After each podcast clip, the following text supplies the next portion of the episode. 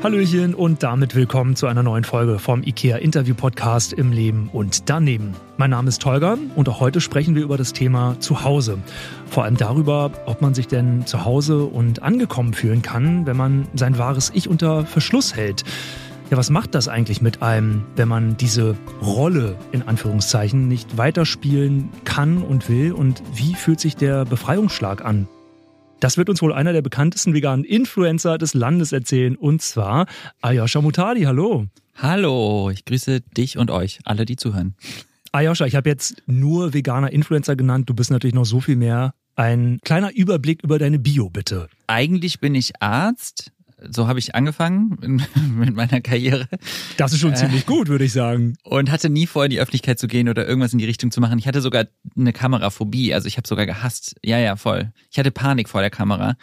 Und über den, ich sage jetzt mal einfach grob über Aktivismus bin ich dann äh, dahin gekommen, dass ich einen YouTube-Kanal damals gegründet habe, der sich Veganes Ungesund nannte oder nennt und darüber dann in die Öffentlichkeit und irgendwann dann über die Queer Eye-Thematik, also über Netflix, äh, Queer Eye Germany, dann auch dahin und jetzt komplett eigenständig mit meinen, und ich, ich nenne es immer queer-veganer Aktivismus oder vegan-queerer Aktivismus, egal.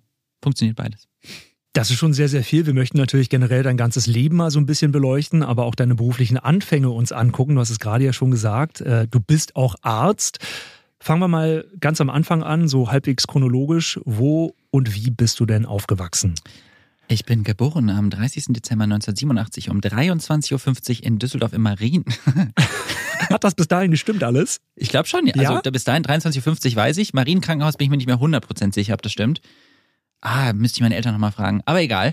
Ich bin in Düsseldorf geboren und aufgewachsen und bin äh, tatsächlich, ich, das habe ich noch nicht so viel darüber geredet, mit 16 Jahren auf ein englisches Internat, um da mein Abi zu machen. Das war da für zwei Jahre und bin dann zum Studieren nach Hamburg, also Medizinstudium und habe nach meinem Medizinstudium dann als Arzt angefangen im Hamburger Krankenhaus im Großen. Shoutout an meine Kollegin. Und dann, den Rest habe ich irgendwie auch schon so ein bisschen angeschnitten, ne? kam irgendwann der YouTube-Kanal und das, ich muss sagen, so rückblickend, das ist ganz schön viel passiert. Es ist sehr, sehr viel passiert. Es ist viel passiert, du hast sehr viel gesehen. Was sind denn so deine ja, ersten Erinnerungen an zu Hause? Auch vielleicht, wenn du so an dein Familienleben denkst und auch an die Zeit im Internat, weil dein Zuhause hat sich dann ja effektiv vom, vom Ort, von der Lokalität dann durchaus ein bisschen verändert. Ja, voll. Also ich denke manchmal über, also ich hatte, würde ich sagen, eine sehr schöne und unbeschwerte Kindheit weiß es nicht, ich finde generell, wenn man an die Kindheit denkt, also ich zumindest, dann habe ich so dieses Gefühl von Leichtigkeit und Unbeschwertheit, weil man über viele Sachen einfach noch nicht so nachdenkt, noch hat er keine Pflichten, keine, Ver keine Verantwortung, man kann mehr oder weniger machen und lassen, was man will, also mehr oder weniger, ne? Finger, Finger in die Steckdose wusste ich, dass ich das, das wusste ich schon früh, dass ich das nicht sollte. Sehr gut. auch wenn ich es manchmal gemacht habe. Das erklärt vielleicht auch einiges. nee, aber äh, ich, ich weiß nicht, also Kindheit für mich war, also ich, ich erinnere mich noch, wir hatten eine Wohnung, meine Eltern hatten eine Wohnung früh in Düsseldorf an die erinnere ich mich aber noch ganz grob, weil ich da sehr klein war. Danach sind wir in, Hau in das Haus, an das ich mich hauptsächlich erinnere und dann äh, habe ich halt einfach nur schöne Erinnerungen, wie ich mit meinem Bruder in meinem Zimmer gespielt habe. Äh, ich habe letztens noch mit ihm darüber gesprochen. Weißt du noch, wo diese Süßigkeiten-Ecken waren? Wir hatten so versteckte Ecken, also sie waren nicht versteckt. Also es war eigentlich ziemlich obvious. Aber man hat, kennst du das, dass man als Kind so weiß, es gab in der Schublade und da oben rechts, da war was? War das bei euch auch so, dass ihr fragen musstet, wenn Nein. es um Süßigkeiten? Okay, sehr gut. Irgendwann nicht mehr. Also am Anfang ja. Was wir mal fragen mussten, war Fernseh gucken. Aber let's be honest, haben wir das immer gemacht? Ich nicht. Wir hatten nämlich, meine Mutter hatte so einen Fernseher. Also meine Mutter mag Fernseher nicht, weil die die hässlich findet. Und die hatte so einen Schrank, man, den man zuschiebt. Also man musste die Türen rausziehen und dann zuschieben. Also ich weiß nicht, wenn man sich, ob man sich das jetzt vorstellen kann für alle, die zuhören. Und der Fernseher war quasi so, dass wenn man mit dem Auto an dem Haus vorbeifährt, konnte man reingucken. Und wenn meine Mutter von der Arbeit zurückkam und ich von der Schule schon zurück war, weiß ich noch, musste ich die ganze Zeit auf den Fernseher gucken und alle paar Sekunden nach links zum Fenster gucken, ob das Auto meiner Mutter kommt. Weil wenn ich den Schlüssel gehört habe, war es meist schon zu spät. Oh weia. Dann hätte sie mich nämlich erwischt, ja. Das sind meine Kindheitserinnerungen. Angst vor meiner Mutter, die mich beim Fernsehen gucken erwischt. Leben am Limit. Leben am Limit, sowas von. Und dann bin ich immer ganz schnell in die Küche gerannt zum Kühlschrank. Und ich glaube, meine Mutter hat sich sehr oft gefragt, du bist echt oft am Kühlschrank, wenn ich zurückkomme. Zufall. Ich habe einfach immer Hunger gerade. Als Tipp an dieser Stelle, das hat meine Mutter immer sehr gerne gemacht, den Fernseher dann angefasst und wenn der noch heiß war, wusste sie, ah, das Ding war vor kurzem noch an. Ja, der Tipp kommt ungefähr 25 Jahre zu spät. Beim nächsten Mal, im nächsten Leben. Für alle, für alle Eltern, die jetzt zuhören. Du hast ja früher was ganz anderes gemacht als heute. Du hast es vorhin schon kurz so ein bisschen angeschnitten. Stichwort Medizinstudium. Du bist ja auch Facharzt für Anästhesie. Wahnsinnig spannend. Rein theoretisch könnte man dich unter gewissen Umständen, möchte ich behaupten, im Krankenhaus antreffen. Jetzt nicht mehr. Nicht mehr. Ich habe 2021 zu Beginn der Dreharbeiten äh, von Queer Eye habe ich aufgehört, im Krankenhaus zu arbeiten, weil es einfach dann zu viel wurde mit äh, YouTube-Kanal und parallel noch im Krankenhaus arbeiten. Aber ich habe sieben Jahre in diesem Krankenhaus gearbeitet und ähm, habe da war also wirklich extrem viel durchgemacht, positiv und negativ, aber ich würde sagen auch eine krasse, rückblickende krasse Entwicklung für mich und auch sehr, sehr viel mitgenommen. Sieben Jahre im Krankenhaus in Hamburg. Was müsste passieren, damit du sagst, oh, das mache ich vielleicht doch wieder irgendwann? Also ich würde ich würde sowieso nie ausschließen, weil ich nicht weiß, also dieses Social Media Ding ist ja letztlich relativ volatil. Also es kann ja jederzeit sein, dass irgendwann die Leute sagen, so kein Bock mehr auf dich. Und dann ist das so, dann muss ich damit leben und dann habe ich, dann werde ich wahrscheinlich zurück ins Krankenhaus. Ich bin mir nicht sicher, ob ich wirklich zurück in dieses Schichtdienstsystem möchte mit Nachtdiensten und ja, das ist, das ist schon sehr anstrengend. Aber ich kann mir schon vorstellen, dann ins Krankenhaus zurückzugehen. Ich könnte mir auch vorstellen, nebenbei vielleicht so eine 25% Stelle, um ein bisschen Narkosen drin zu bleiben und das nicht zu verlernen. Vielleicht. Aber äh, also es müsste jetzt nichts krasses passieren. Es ist nicht so, dass ich meinen Job gehasst habe. Ich rede da viel drüber, dass es halt beides so krass Vor- und Nachteile hat. Also äh, es, zum einen, dieses im Krankenhaus sein war zwar irgendwie in der Hinsicht schön, als dass wenn du nach Hause gegangen bist, aus dem, aus dem Krankenhaus raus, du hattest einen scheiß Dienst, aber der war dann irgendwie zu Ende. Du bist dann nach Hause gefahren. So, das, dann war es das. Jetzt, mein Handy ist immer da, mein Kopf ist immer an. Ich habe immer das Gefühl, ich muss theoretisch was posten, ich muss präsent sein, ich muss performen, in Anführungszeichen. Man muss eine Story posten. Ich habe lange kein Reel mehr gepostet, dann skippst du durch die Stories der anderen und denkst, boah, die sind die ganze Zeit unterwegs, die machen die ganze Zeit irgendwas, alle sind total krass. Und ich finde, dieser Druck, den Social Media erzeugt, gar nicht so ohne. Das habe ich äh, vielleicht auch ein bisschen unterschätzt früher. Mhm. Gleichzeitig im Krankenhaus, muss ich sagen, konnte ich mich nie so frei entfalten. Das ist ein sehr hierarchisches, heteronormatives Umfeld. Facharzt für Anästhesie, du hast gerade ja auch schon erwähnt, dass das definitiv mit dir auch was gemacht hat. Also generell diese Zeit im Krankenhaus, diese sieben Jahre. Was würdest du denn sagen, wie war denn diese Zeit für dich? Ich meine, du hast ja natürlich maximal viel Verantwortung in deinem Beruf gehabt. Boah, ich würde sagen, Achterbahnfahrt. Also es äh, ist wahnsinnig aufwühlend. Ich finde, die erst, das erste Jahr ist einfach nur mit Horror verbunden. Man denkt die ganze Zeit, ich will nur niemanden umbringen. Und man, es ist schon, es ist schon sehr nervenaufreibend. Ich habe sehr viele Versagensängste gehabt. Ich bin sowieso, ich hab, rede ja auch viel in, auf meinen Kanälen drüber, Imposter, also Hochstapler-Syndrom, dass man das Gefühl hat, man fliegt jederzeit auf. Die Leute werden bald checken, dass ich eigentlich ein schlechter Arzt bin, dass ich das alles nicht kann. Das ist alles Zufall. Mit dem Studium, jede Prüfung, die ich bestanden habe, war ein, entweder einfach oder ich hatte Glück ich habe das nie auf meine Leistung zurückgeführt und so war es halt auch im Krankenhaus und Natürlich gab es auch Phasen, wo ich gestolpert bin und gemerkt habe, dass ich mich gerade komplett überfordert fühle. Äh, die schlimmste Zeit war die Anfangszeit auf Intensivstation, weil das wirklich, glaube ich, so medizinisch das anspruchsvollste war und auch das aufwühlendste emotional. Ne? Viele Schicksalsschläge, medizinisch sehr anspruchsvoll, wie ich fand. Ich hatte damals das Gefühl, dass ich viel zu wenig an die Hand genommen wurde. Ich habe mich da auch total überfordert gefühlt. Und ich weiß, dass ich damit auch nicht alleine war. Und das ist so ein bisschen das Problem. Ich habe das Gefühl, man hatte da oft Angst, nach Hilfe zu fragen, weil so, eine, so ein hoher Leistungsdruck da ist. Sowohl die Ansprüche, die man an sich selbst hat, als auch die KollegInnen, also die Oberärzt, Oberarzt, Chef, Chefarzt, Oberärztin. Also, und dann kam noch dazu, ich hatte noch eine, ich hatte eine Oberärztin auf der Intensivstation, die mir das Leben ein bisschen zur Hölle gemacht hat. Also ich würde es schon Mobbing nennen, was die gemacht hat. Und auch die Konfrontation, also ich habe mich dann irgendwann entschieden, ich konfrontiere sie jetzt mal. Das sind alles so krasse Überwindungen, weil diese Hierarchie ist ja da. Es ist ja, sie ist ja mir eine Vorgesetzte und wenn man ein unsicherer Assistenzarzt ist, der auf Intensivstation versucht für sich gerade zu stehen und sie dann so eine Person konfrontiert, das hat mich so viel Überwindung gekostet, aber ich weiß noch, dass mich das echt weitergebracht hat. Ich war so stolz danach. Ich, ich habe auch angefangen zu heulen, das weiß ich auch noch. Total verständlich, kann ich nachvollziehen. Also Mobbing zu erfahren ist natürlich ein wahnsinnig äh, schlimmes Erlebnis. Von daher erstmal Respekt, dass du da überhaupt die Konfrontation gesucht hast ja. und für dich ja selbst jetzt im Nachhinein sagst, ey, zum Glück habe ich das getan. Voll. Also als erwachsener Mensch Angst zu haben, zur Arbeit zu gehen, das erinnert einen, das erinnert mich irgendwie so an die, an die Schulzeit oder Kindheit. Also wenn du so denkst, ich will nicht dahin, ich habe schon Angst, ich habe schon Bauchweh, zur Arbeit zu fahren. Das habe ich jetzt ja nicht mehr. Jetzt, also manchmal auch, aber anders. Im Krankenhaus zu arbeiten, Arzt zu sein, würde ich behaupten, ist ja einer dieser Klischeeberufe, wo Eltern ja tendenziell immer sagen, oh, mein Sohnemann, wenn der mal groß ist, dann wird der mal Mediziner oder Anwalt. Ja. War das bei dir und deiner Familie auch so, dass sie wahnsinnig stolz waren? Ja, auf jeden Fall. Also sind sie auch heute noch. Und meine Eltern sind beides, also meine Mutter ist Ärztin, mein Vater ist Arzt.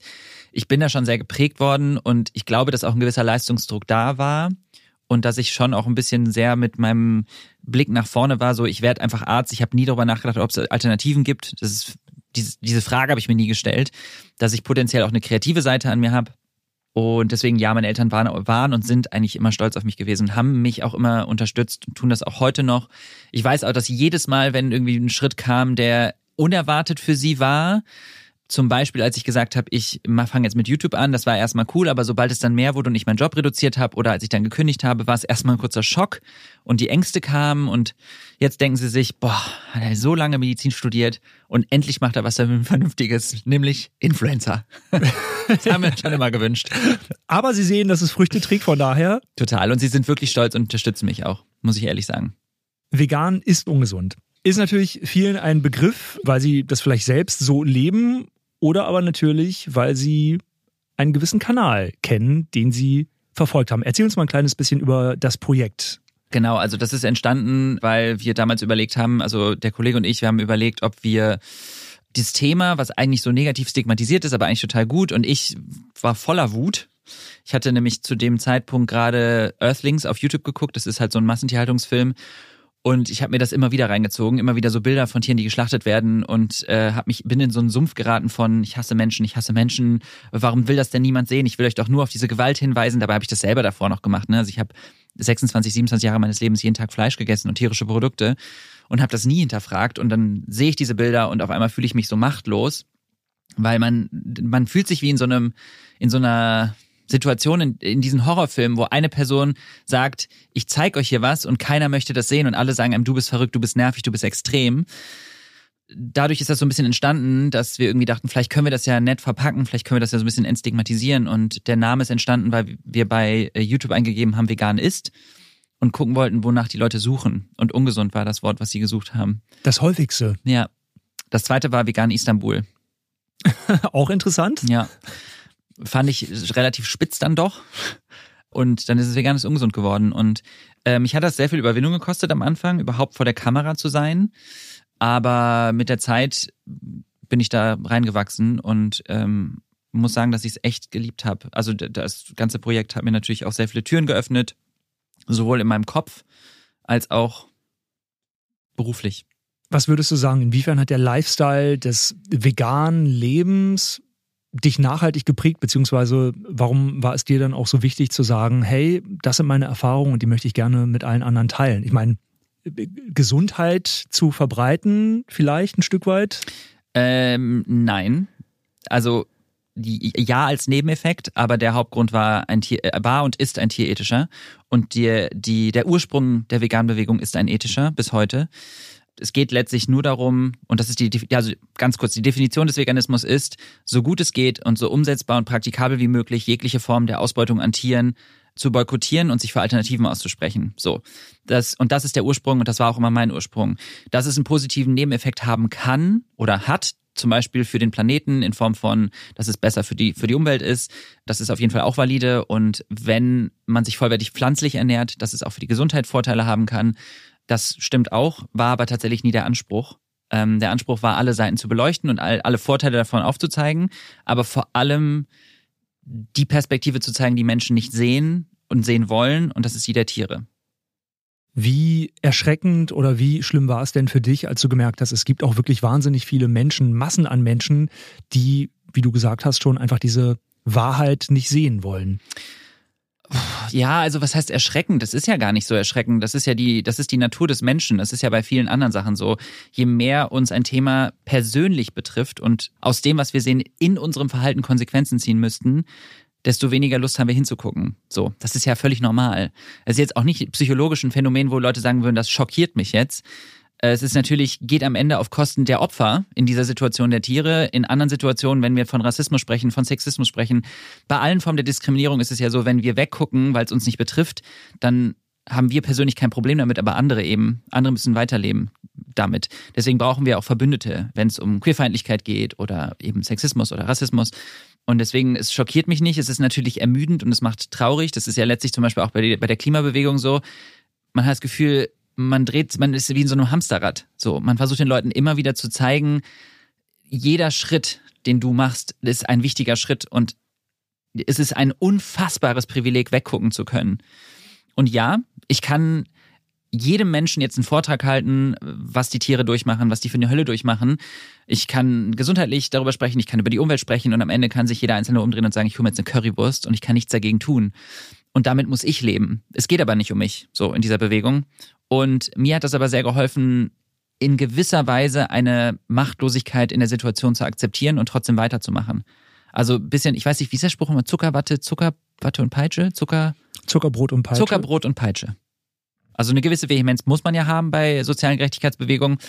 Aber wenn ich mich jetzt nur noch damit befasse, also wenn ich jetzt nur darüber nachdenke, wie machtlos ich mich fühle, dann bin ich irgendwann komplett kaputt. Und das ist auch eine Zeit lang fast passiert.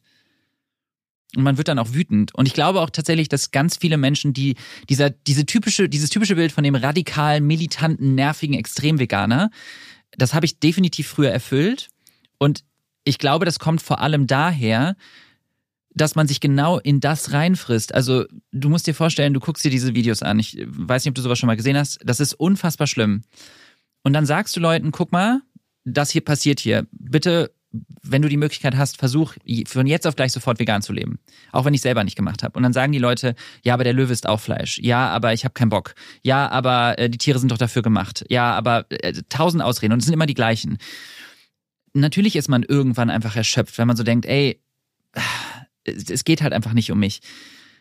Das ist, äh, ja, es ist bei vielen anderen Themen auch so. Was ich weiß auch bis heute nicht so 100 Prozent, was der, ich glaube auch nicht, dass es den richtigen Weg gibt aktuell habe ich halt meinen Weg damit gefunden, umzugehen. Also ist ja schon mal wahnsinnig positiv oder es fällt sehr positiv auf, dass du deinen Drive da nicht verloren hast. Nee. Das ist, glaube ich, auch sehr, sehr wichtig. Du hast dann natürlich deinen eingeschlagenen beruflichen Weg irgendwann geopfert an Nagel gehängt auf eine Art, um Vollzeitaktivist zu sein. Wann war denn dieser Moment für dich erreicht, wo du gesagt hast, okay, let's go, alles andere muss jetzt erstmal pausieren? Also ich muss sagen, dass ich während meines alten YouTube-Kanals immer wieder gedacht habe, also irgendwann festgestellt habe, mir macht das so viel Spaß und vor allem auch dieses Entdecken, dass ich eine kreative Seite habe. Das war für mich was total Neues. Ich so krass, ich wusste gar nicht, dass ich so, dass ich kreativ sein kann und so. Und irgendwann habe ich dann gesagt, pass auf, ich glaube, mein Ziel ist, ich mache meinen Facharzt, dann habe ich, hab ich den in der Tüte und danach mache ich Fulltime-Aktivismus. Mm, ist dann ein bisschen anders gekommen, weil auch beruflich und, und privat ein paar Sachen passiert sind und dann habe ich gesagt, ich reduziere meinen Job erstmal auf 50 Prozent, äh, mache also 50 Prozent im Krankenhaus weiter und meinen Aktivismus weiter. Und irgendwann kam dann, wie gesagt, diese Netflix-Sache und ich habe mich dann entschieden, okay, ich mache jetzt meine privaten Sachen, also ich mache jetzt quasi meinen Aktivismus alleine weiter und mache die Netflix-Sache, guck, wo, wo mich das hinführt und das war so der Werdegang, würde ich sagen. Ist dir diese Entscheidung schwer gefallen oder war das für dich so, ey, irgendwie geil, Befreiungsschlag und ab dafür? Also die Entscheidung an sich ist mir nicht schwer gefallen. Es ist komischerweise, ich weiß noch, als ich zu meinem Chef gegangen bin, äh, das erste Mal, als ich zum Chef gegangen bin und gesagt habe, äh, ich würde gerne 50 Prozent reduzieren, ich habe mich gefühlt, als würde ich dem irgendwas beichten, was ganz Schlimmes. Ich habe wirklich richtig Pippi in der Hose gehabt, ne? Ich meine, mein Chef ist auch, war auch für mich immer einschüchternd damals das ist zum Thema hierarchische Bedingungen im Krankenhaus. Und als ich das dann jedes Mal gesagt habe, ich glaube, das Problem ist auch immer, man kommt aus so einem hochakademischen Bereich, wo Leute auch sich selber gerne auf Podeste stellen und sagt dann, dann kommt da so ein kleiner Assistenzarzt und sagt, ja, ich, ich möchte gerne YouTube machen. Ich will, ich will weniger arbeiten. Weil die Leute denken nicht, dass es Arbeit ist. Weißt du, die Leute, die im Krankenhaus sind, das ist oft auch die Generation, die sagen, früher haben wir noch 35 Stunden Dienste gemacht. Das war noch richtige Arbeit, mein Junge. Und das mag sein, so. Wir haben halt andere Challenges, würde ich sagen, in unserer Zeit. Ich finde es auch mal ein bisschen wenig zielführend, das zu vergleichen. Der Vergleich hinkt hin und wieder. Der bisschen. hinkt, aber er ist auch wenig zielführend. Also wofür, wofür ist er da?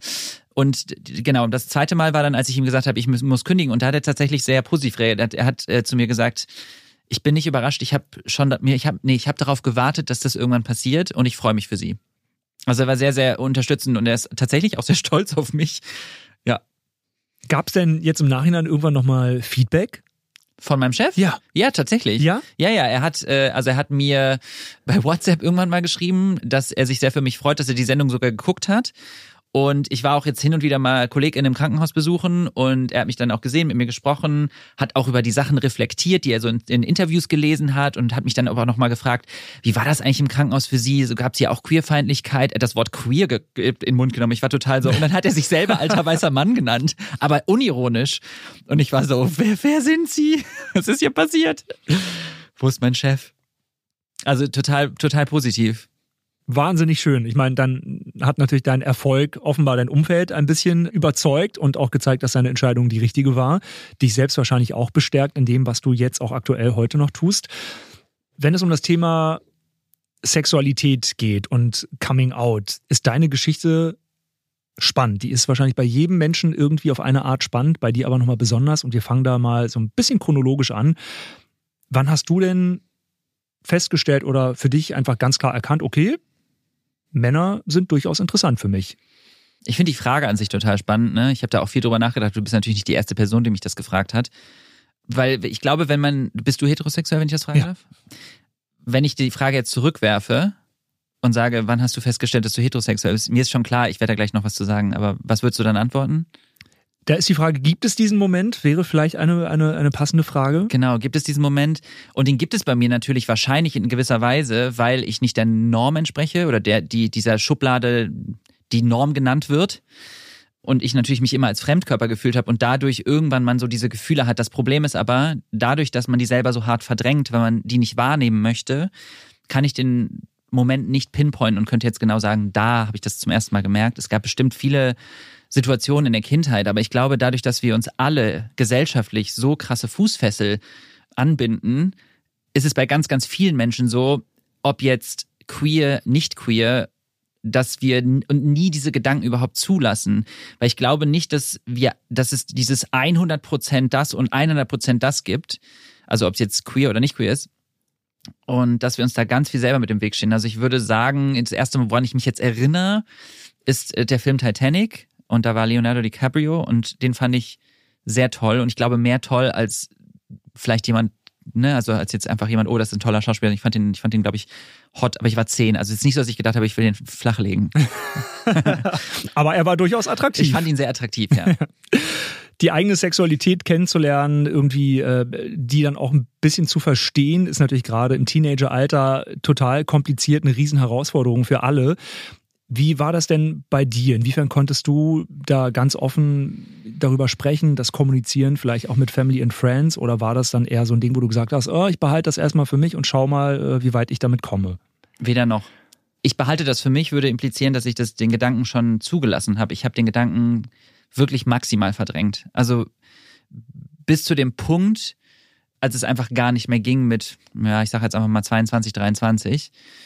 Aber ich habe letztlich jegliche Handlung, die, äh, also natürlich, wenn, wenn wir jetzt über Thema zum Beispiel Selbstbefriedigung oder sowas sprechen, natürlich hatte ich da Gedanken, natürlich habe ich an Männer gedacht, natürlich habe ich mir auch Männer angeguckt.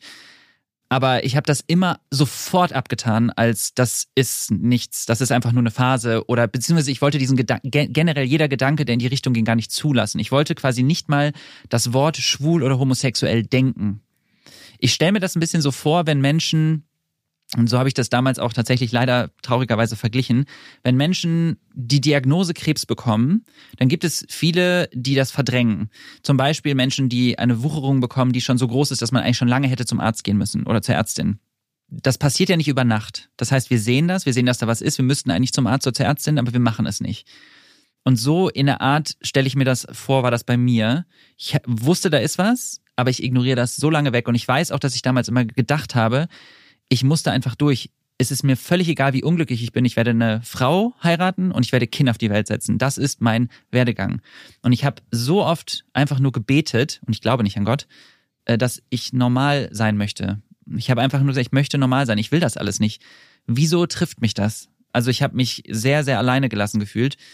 Und das ist jetzt kein Vorwurf an meine Eltern, sondern an die Gesellschaft, weil ich, es gab kein Social Media. Es gab niemanden in den Medien, in den Zeitschriften, in der Fußgängerzone, in der Bahn, egal wo ich war. Ich habe nur heterosexuelle Menschen gesehen.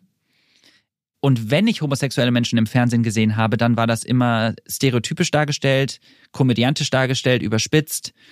Es war nie in einer Art und Weise, die mir das Gefühl gegeben hat, das ist okay, das ist normal, das darf so sein. Ich habe mich einfach wie ein Fremdkörper in dieser Welt gefühlt. Das ist natürlich eine Situation, die sehr anstrengend für dich gewesen ist, kann ich mir vorstellen. Du ja. hast einen gewissen inneren Kampf gehabt mit dir selbst. Was hat das mit dir gemacht? Was hat dich das gekostet? Mich hat es sehr viel gekostet. Ich glaube, das geht ganz vielen queeren Menschen so.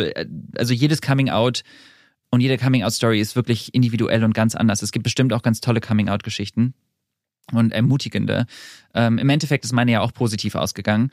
Ich würde sagen, die größte Narbe, die ich davon getragen habe, ist, dass dieses Ich fühle mich falsch in dieser Welt einfach Narben hinterlassen hat in Form von, dass ich mich immer hinterfrage und dass ich immer die Schuld und die Fehler zuerst bei mir suche und mich bis heute wahrscheinlich in gewisser Weise minderwertig fühle.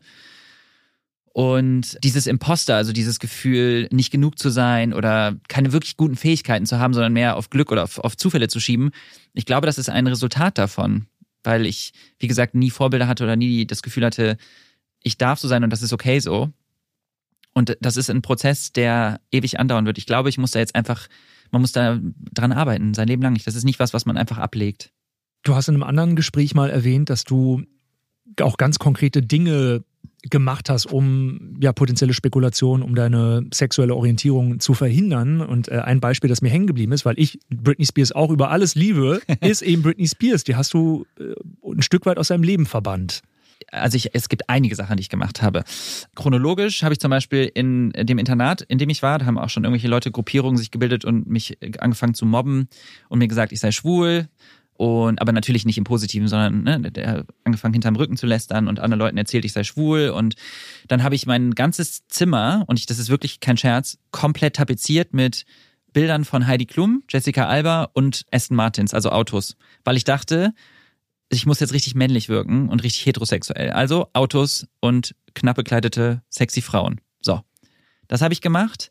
Und dann habe ich natürlich versucht, meine Musik irgendwie in die Richtung zu, also ich habe mir zum Beispiel nicht erlaubt, dass andere Leute mitbekommen, dass ich Britney Spears höre. Die typischen Sachen, so Backstreet Boys, NSYNC und solchen Sachen, das, das durfte ich nicht mögen, sondern ich musste die Sachen mögen, die alle mögen. Also ich habe, äh, ich weiß es nicht mehr, Eminem, ich, ich kann mich da nicht mehr so dran erinnern, aber ich habe das unterbunden. Dann, wenn man noch weiter eskalieren möchte, habe ich äh, teilweise auch sehr schwulen und transfeindliche Sachen von mir gegeben in der Öffentlichkeit. Ähm, ich habe zum Beispiel immer gesagt, wenn, wenn Männer femininer sich benehmen, äh, benommen haben, dass ich gesagt habe, dass ich das ekelhaft finde und dass ich nie so, äh, nee, das war ja, glaube ich, nach meinem Coming Out schon. Aber ich habe auf jeden Fall mich immer sehr davon distanziert. Ich habe transfeindliche Aussagen getroffen, als ich schwul, also als ich schon, als ich schwul war, als ich schon geoutet war, habe ich mich zum Beispiel auch anfänglich von genau diesen etwas feminineren Männern distanziert und gesagt, nee, so bin ich nicht und ich bin normal. Ähm, also so eine Art Pick-me-Queer. Ich habe einfach quasi versucht, nach außen hin mich so heteronormativ wie möglich zu geben, um Diskriminierungserfahrungen aus dem Weg zu gehen, also ein Schutzschild anzulegen. Es gibt ja diesen Begriff Pick Me Girl, ne? Also Frauen, die quasi sagen, ich bin nicht so ein Mädchen, ich bin cooler als die, ich hänge sowieso lieber mit Männern ab, was ja oft auch damit zu tun hat, dass man sich versucht, so diesen gesellschaftlichen Normen anzupassen und sich Männern gegenüber in Anführungszeichen attraktiver zu machen, indem man so sexistische Narrative äh, bedient, was ja eigentlich total schade ist, was ich aber letztlich ja auch gemacht habe. Und ich habe zum Beispiel auch gesagt, ich esse super viel Fleisch, weil das männlich ist. Diese klischeebehafteten, vermeintlich männlichen Dinge, du hast sie auch getan, du hast sie gesagt, du hast sie in dich reingefuttert, mhm. wie du sagst, eben auch Fleisch. Das zeigt uns natürlich nur in Ansätzen wahrscheinlich, was für ein was für einen inneren Struggle du da hattest oder was für ein Leidensweg das war. Wenn du jetzt so zurückblickst, was würdest du dem, dem jungen Aljoscha äh, sagen? Also auf jeden Fall ist es ein äh, krasser Struggle gewesen. Es ist letztlich ja bis heute noch irgendwie, ne? Also es ist nicht so, dass ich jetzt heute sage, es ist alles cool. Ich, ich erkenne jetzt viele Sachen, aber ich habe hab halt immer noch viele Sachen, mit denen ich äh, zu kämpfen habe. Ich würde kleiner Joscha sagen, dass noch ein paar sehr schwierige Zeiten auf ihn zukommen, dass er sich sehr oft alleine fühlt und dass diese Gedanken, die in seinen Kopf kommen, nicht falsch sind, dass er nicht falsch ist, dass das völlig in Ordnung ist und dass es ganz viele Menschen gibt, die ihn lieben und die für ihn da sind und die auch ähnlich denken, die ähnlich sind wie er und dass er irgendwann mal aus dem ganzen Scheiß auch sehr viel Kraft ziehen wird und ganz vielen anderen Menschen diese Sichtbarkeit gibt, die er selber nie hatte und dass das eigentlich was ziemlich Starkes ist. dass er aufpassen soll, dass es ganz viele Menschen gibt, die Gutmütigkeit auch ausnutzen. Umso schöner äh, möchte ich an dieser Stelle noch hinzufügen, dass du jetzt quasi eins dieser Vorbilder bist, die du vielleicht selber nie hattest. Ist dir das bewusst? Gibt es Menschen, die auf dich zukommen und sagen, du bist genau die Person, die ich mir quasi in meinem Kinderzimmer herbeigewünscht habe? Ja, tatsächlich passiert das sehr, sehr oft und ich finde das ganz surreal, ne? weil äh, also Instagram, YouTube, das sind so Zahlen. Ich finde das immer sehr abstrakt fürs Gehirn. Da steht dann irgendeine Zahl, 60.000, 80.000 Leute haben dieses Video geguckt oder 11.000 Leute haben dieses Reel geliked. Ich weiß gar nicht, wie viele Leute Queer Eye Germany geguckt haben. Ich kann das ja nicht greifen, was dahinter steht und dass das halt echte Menschen, echte Menschenleben sind. Aber mich erreichen natürlich super viele Nachrichten und ich habe auch schon live Leute getroffen, die mir das gesagt haben. Das ist super schön. Ich freue mich. Also es ist, ich bin froh, dass ich anderen, anderen Menschen das geben kann und gleichzeitig ist es natürlich aber auch ein bisschen komisch, wenn man Leute trifft, die einem sagen, ich habe das Gefühl, ich kenne dich aber ich kenne diese Leute nicht und die Leute kennen mich eigentlich auch nicht wirklich. Sie kennen das Bild von mir, was ich im Internet ihnen gebe. Also ich versuche so ehrlich wie möglich zu sein, aber trotzdem kennen sie mich ja nicht wirklich. Weißt du, was ich meine? Mhm. Das ist natürlich ein gewisser Prozentsatz von Aljoscha, dem echten Aljoscha, ja. den du präsentieren kannst oder auch präsentieren willst. Es genau. gibt bestimmt auch Dinge, über die man dann eben nicht unbedingt gerne in der Öffentlichkeit reden möchte. Ja. Die meisten haben dich natürlich kennengelernt auf Netflix. Queer Eye Germany, das Stichwort. Lass uns darüber noch mal ein kleines bisschen reden. Eine Sendung, in der Experten das Leben von Teilnehmern verändern. Kann man das so zusammenfassen? Ja, genau. Positiv verändern im Idealfall. Vielleicht sollten wir, wir das zerstören noch Leben. es sind fünf Queer Coaches, die fünf Expertisenbereiche haben, in denen Menschen quasi versucht wird zu helfen, die sich vielleicht entweder ein bisschen vernachlässigt haben oft oder vielleicht Schicksalsschläge hatten oder irgendwie einfach mal es verdient haben, ein bisschen aufgepäppelt zu werden, würde ich jetzt einfach mal sagen. Und es sind oft, wir haben wirklich tolle Menschen kennengelernt und generell auch für mich war diese Erfahrung total absurd, also im positiven Sinne, weil ich äh, mein Leben lang ja nie wirklich so queer Safe oder so queer Spaces hatte, sondern ich, wie, wie, gesagt, ich bin sehr heteronormativ aufgewachsen, kein Social Media, habe ich alles schon gesagt, dann in einem Internat, dann nach Hamburg gezogen, Medizin studiert, im Krankenhaus gearbeitet, alles sehr so straightforward, sehr heteronormativ. Und dann auf einmal in so einem in so einem Space zu sein, in dem so queere Menschen sind und sich auch komplett zelebrieren, komplett äh, frei leben, so wie ich mir das selber vielleicht nie ausmalen könnte oder konnte bis zu dem Zeitpunkt. Und das ist der erste, das ist das erste Mal in meinem Leben gewesen, dass ich angefangen habe, meine eigenen Verhaltensmuster auch richtig zu hinterfragen und in so eine kleine, wie so eine Identitätskrise gerutscht bin, weil man sich so denkt, wer bin ich eigentlich und wer wäre ich eigentlich geworden, wenn diese Menschen zum Beispiel von Tag eins an in meinem Leben gewesen wären. Und generell, in was für einer Gesellschaft würden wir leben? Nicht, weil die, weil Menschen, weil Queerness ansteckend ist, sondern weil es frei macht. So, das ist das Absurde. Menschen denken immer, das steckt an, aber es macht einfach nur frei, weil es uns erlaubt, aus diesen Schubladen und diesen Denkmustern rauszubrechen. Und das gilt ja auch für heterosexuelle Männer, die ja noch viel krasser auch in diesen toxisch männlichen Bildern drin sind. Männer dürfen kein Nagellack tragen, Männer dürfen kein Make-up tragen, Männer müssen die Musik hören, Männer müssen Fußball mögen, Männer müssen Fleisch essen, Männer müssen die Beschützer sein, Männer müssen stark sein, Männer dürfen keine Gefühle zeigen. Und äh, jetzt stell dir mal vor, Männer dürfen sich zum Beispiel auch niemals küssen. Bei Frauen hingegen wird es sexualisiert, die dürfen das und sollen das natürlich auch gerne. Das ist heiß quasi. Für Männer, ne? weil es hot ist natürlich. Mhm. Aber äh, wie schön wäre das, wenn wir so frei wären, dass Männer einfach auch sagen können, hey, ich kann mir auch vorstellen, mit einem Mann mal zu knutschen, ohne dass ich dabei direkt schwul bin und dass schwul auch nichts Negatives ist. Und all diese Sachen habe ich dann zum ersten Mal selber hinterfragt und gedacht, ey, inwieweit lege ich mir eigentlich selber noch Fessel an? Und ich frage mich das bis heute, weil ich das bis heute noch hab. Hast du diese Fesseln? Ja. Fühlst du die immer ja, noch regelmäßig? 100 ja? ja. Ich habe äh, immer noch Angst. Doch, mich haben Leute letztens gefragt, ob ich nicht mal deren High Heels anprobieren möchte. Das ist jetzt das zweite Mal, dass das passiert ist.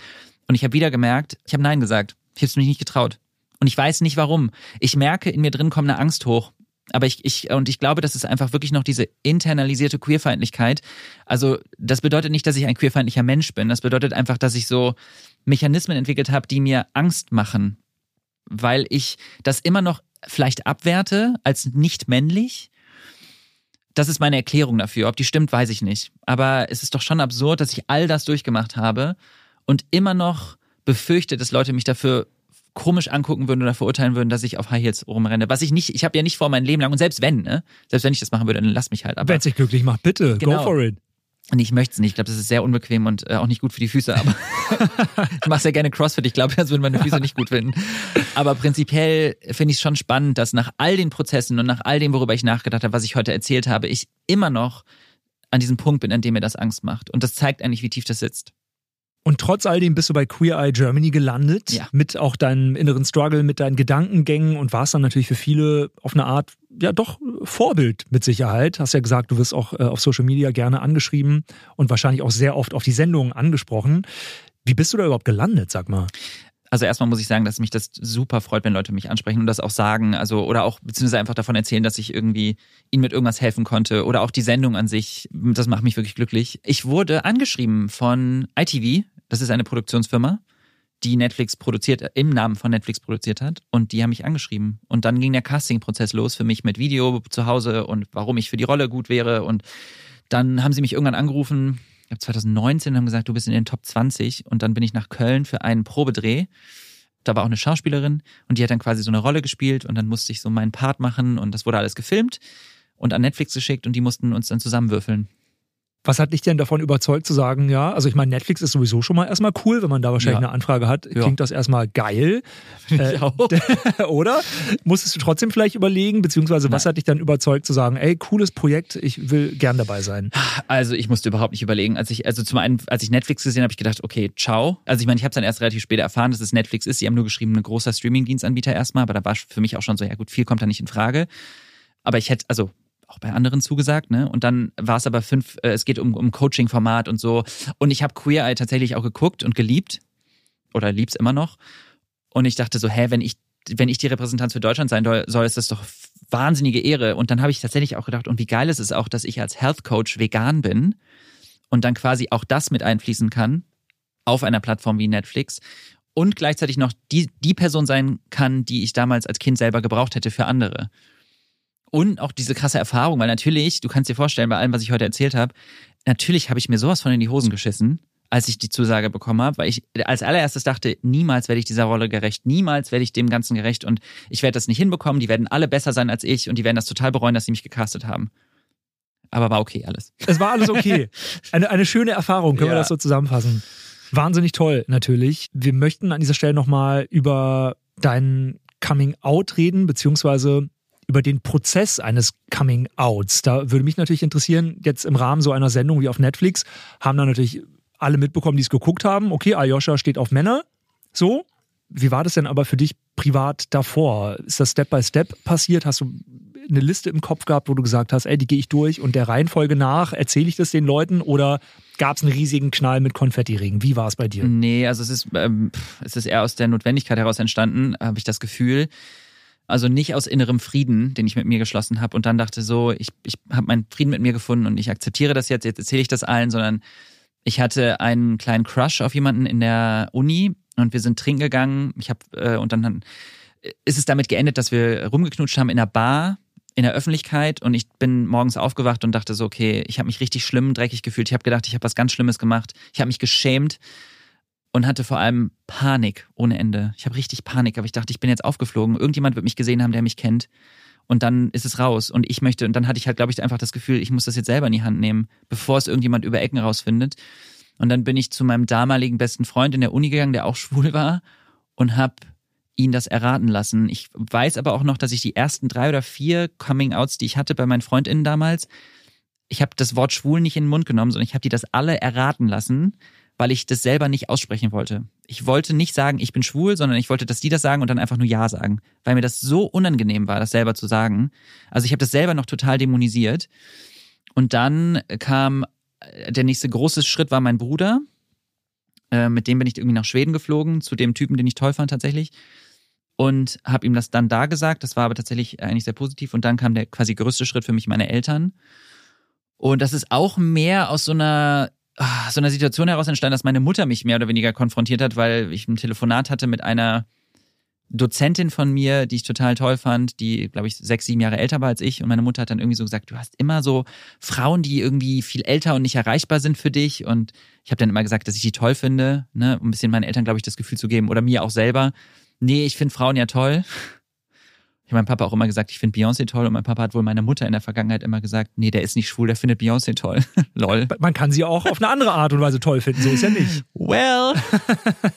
auf jeden Fall, äh, ja, dann habe ich mich, bei, ähm, meine Mutter mich dann irgendwie auf der, auf der Treppe konfrontiert und mich gesagt, mal, bist du, stehst du auf Männer oder irgendwie sowas? Und dann habe ich einfach Ja gesagt und dann, ja, the rest is history. Ich meine, mit Eltern über Sexualität zu reden, ist für viele wahrscheinlich irgendwie schwierig. Ich kann mich noch dran erinnern, auch bei uns war das so ein Thema, das tendenziell nicht angesprochen wurde. Ich weiß noch, ich habe auch Titanic damals im Kino gesehen und als man die Brüste von Kate Winslet gesehen hat, hat mein Vater mir die Augen zugehalten. Aber Echt? ich war, glaube ich, auch erst elf und habe mich reingeschmuggelt, als wäre ich zwölf im Kino. Ja, gut. Aber ich hätte die Brüste trotzdem gerne gesehen. Ich durfte ja. sie nicht sehen in dem Moment. Das heißt, äh, Sexualität vielleicht früher noch etwas verpönter als hoffentlich heute ja. generell. Wie schwer ist dir denn aber dieses Thema dann mit deinen Eltern gefallen? Jetzt wurdest du ja von deiner Mutter damit konfrontiert, musstest das gar nicht selbst in die Wege leiten? Also ich würde sagen, das ist einer der schwierigsten Zeiten meines Lebens gewesen. Auf jeden Fall, weil also man entblößt sich ja und das Schlimme an der Situation finde ich im, also im Nachhinein ist, dass man sich ja, also das ist ja kein kein schönes Gefühl von ich erzähle euch heute, dass ich bin diese Person, ich habe das selber erkannt und ich bin stolz auf mich, sondern man erzählt das ja, als ob man ein Verbrechen begangen hätte. So habe ich das erzählt. Nicht Mann macht das, sondern ich habe das gemacht. Ich habe es erzählt, als ob ich was ganz Schlimmes getan hätte und als ob ich was beichten muss. Und so wird, wurde es auch am Anfang behandelt, ähm, weil das natürlich für meine Eltern auch erstmal ein Schock war. Und die es ja letztlich auch nicht besser wussten. Meine Eltern sind ja genau wie viele zu der Zeit in derselben Welt aufgewachsen, in der ich, in der ich aufgewachsen bin, in der schwule Menschen nur stigmatisiert dargestellt wurden und sonst quasi nicht präsent waren.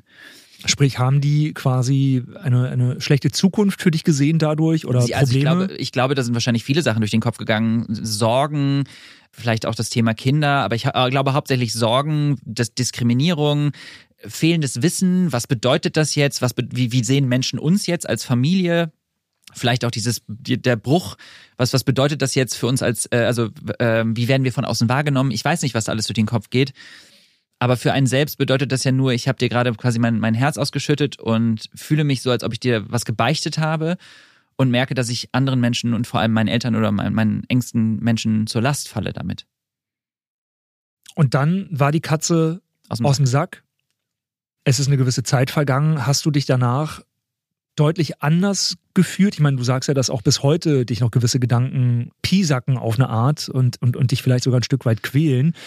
Ich könnte mir vorstellen, dass du dich vielleicht nach so einem Outing dann aber auch freier gefühlt hast oder vielleicht ein bisschen mehr zu Hause angekommen, je nachdem, wie der Zuspruch dann auch war, natürlich. 100 Prozent. Ja, ja, also auch meine Eltern, also alle, alles ist besser geworden. Alles. Also es ist ja ein bisschen wie so ein ganz schweres Gewicht ablegen. Am Anfang hat man vielleicht noch Muskelkater, weil man die ganze Zeit ein Gewicht getragen hat und denkt, boah, es war alles so anstrengend und es gab vielleicht auch noch Nachwehen, ne? also die ganzen Sachen verarbeiten und es kam auch immer wieder kleine Coming-outs dazu in Situationen, auch bei der Arbeit, auf dem YouTube-Kanal also immer wieder das Gefühl, sich rechtfertigen zu müssen für das, was man ist.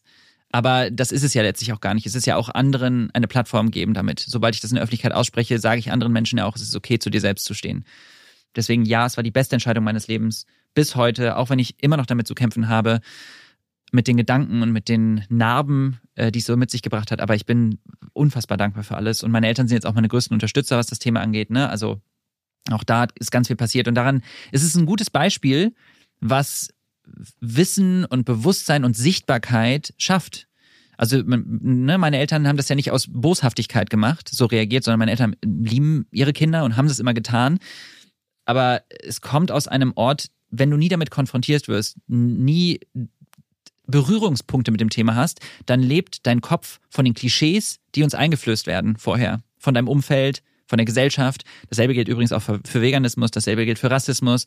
Das ist alles und deswegen ist es immer so wichtig, dass wir uns alle, ich sage das auch in den Videos immer, ich schwafel, schwafel jetzt gerade ein bisschen, aber dass wir uns als, wir müssen uns alle als Teil des Problems sehen, um Teil der Lösung zu werden. Sobald wir sagen, wir sind nicht Teil des Problems, schieben wir die Schuld auf die anderen und sagen wir, ich, ich bin, ich bin nicht rassistisch sozialisiert, ich bin nicht sexistisch sozialisiert, ich liebe alle Menschen. Auch wenn die Intention, der Gedanke dahinter natürlich ein guter ist, sagen wir damit nichts anderes als, alle anderen das Problem und damit quasi Freifahrt scheinen, sich nicht mehr mit Themen auseinandersetzen zu müssen.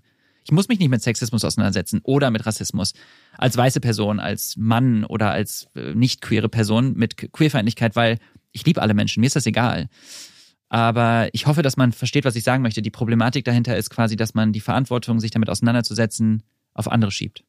Inwiefern würdest du sagen, hat sich dieses Gefühl von zu Hause durch dein Outing verändert? Beziehungsweise was ist zu Hause heute für dich nach all diesen Jahren, wenn du das so definieren müsstest? Also es hat sich auf jeden Fall geändert, weil ich jetzt viel mehr zu mir selbst stehen kann, weil ich viel mehr weiß, wer ich bin, auch wenn ich glaube, wenn ich, auch wenn ich glaube, dass das eine Suche bleibt. Und ich würde sagen, ich fühle mich zu Hause bei Menschen, die mir das Gefühl geben, ich darf ich sein. Und also quasi engster Family and Friends Circle. Das sind Menschen, die mich zu Hause fühlen. Ich glaube auch nicht, dass zu Hause unbedingt die Wohnung ist oder der Ort, an dem man ist, sondern die Menschen, mit denen man sich umgibt. Das ist mein Gefühl, meine Interpretation davon.